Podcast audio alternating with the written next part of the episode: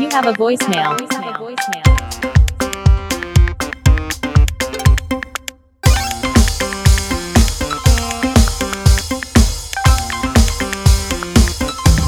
You have a voicemail. Всем привет! Как ваш день? Можете не отвечать. Уверен, что у вас все замечательно и потрясающе. Ведь мы живем в самой лучшей стране в мире. В стране, где придумали телевизор, станцию «Мир» и реабилитацию фашизма. С вами снова я, бессмертный ведущий, стендап-комик Саша Нижегородцев. И сегодня понедельник. Хотя хочу быть с вами честным, я это записывал в пятницу. Это подкаст «У вас голосовое», шестой выпуск. Ставьте реакции, делайте репосты и подписывайтесь на меня в Инстаграме, в Ютубе, в Твиттере и где-то еще. Начну с хорошей, но невероятно абсурдной новости.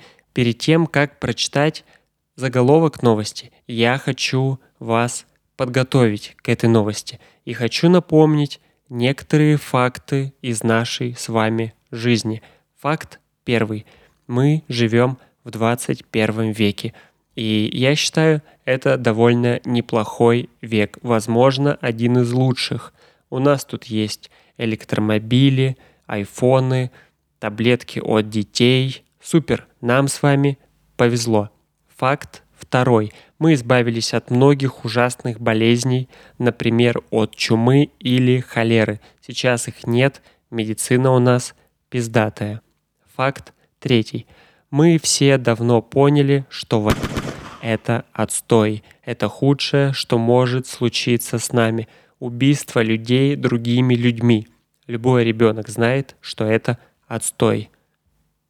И зная все это, слушайте первую новость. В Воронеже активист провел антивоенный пикет, его не задержали. Да, именно это я и, и прочитал. И это отличная новость, и одновременно ужасная и очень тупая.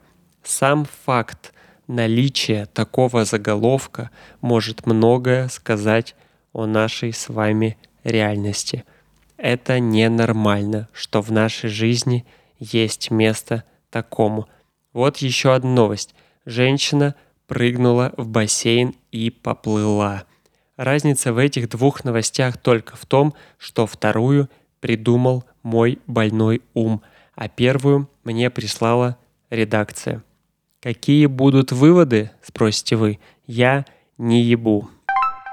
В интернете опубликовали ролик, пугающий Европу отсутствием газа зимой. Это видео распространяют в своих соцсетях наши любимые чиновники. Автор ролика неизвестен, но пользователи ВКонтакте считают, что таким образом «Газпром» троллит Европу. Забавно то, что в этом видео используются кадры Красноярска, которые власти не могут газифицировать с 2007 года. Получается, они говорят Европе вот что. Зимой газа у вас не будет, и чтобы вы понимали, что это значит, то вот смотрите на Красноярск. С 2007 года каждый житель Красноярска был актером, который вживался в роль для этого ролика. Не хотите, чтобы было как в Красноярске? Тогда давайте это. Разблокируйте нам наши яхты. Новосибирским студентам пообещали помочь с долгами по учебе за присутствие на вербовке на военную службу.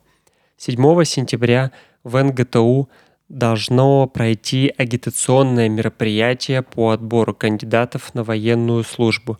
Поучаствовать в нем позвали студентов вторых, третьих, четвертых курсов. Староста обязали найти желающих. Если на встречу придут должники, то деканат пообещал отложить отчисление. И знаете, что я думаю? Это может сработать. Потому что найти самых тупых студентов, которые уже на грани отчисления, и убедить их поехать воевать, звучит не так уж и фантастически. Интересно то, что им говорят именно о том, чтобы отложить отчисления. Вот как я себе это представляю.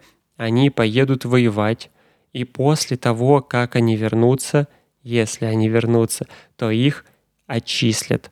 Это чтобы на всем можно было сказать, вообще-то я студент. Потому что все мы с вами знаем, что очень стрёмно перед своими военными товарищами говорить, вот, вот меня отчислили, поэтому я здесь. А вообще в России у меня бизнес, и это хобби у меня такое. Да, я вот, вот поэтому здесь. Так, и, видимо, у нас появляется новая рубрика, которая будет называться «Ёбаные выборы». В Барнауле избирательная комиссия ушла на надомное голосование по шести заявкам, а вернулась с восемью бюллетенями. По данным наблюдателей, из шести заявок дверь открыли только пять человек, но комиссия зашла еще к нескольким людям, которым члены УИКа выдали бюллетени по устной договоренности. Якобы они знают этих людей давно, те всегда так голосуют. Это очень знакомая ситуация, да, это прям вот случай жизни моей, потому что я помню, как однажды я убеждал свою подругу, что все время и всегда я вовремя вытаскиваю.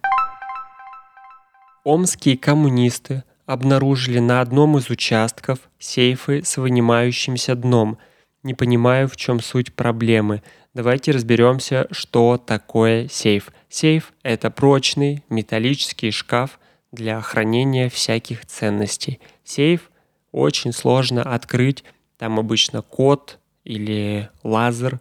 И вот скажите мне, как в сейф можно закинуть большое количество сфальсифицированных бюллетеней, не зная код?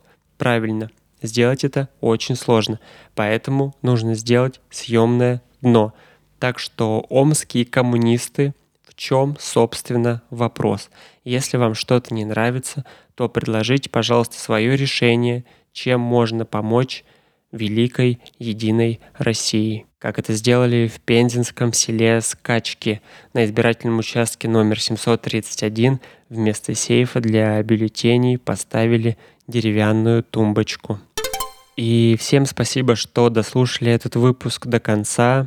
Подписывайтесь на меня в Инстаграме обязательно. Ставьте реакции этому подкасту э, и делитесь им со своими любимыми людьми.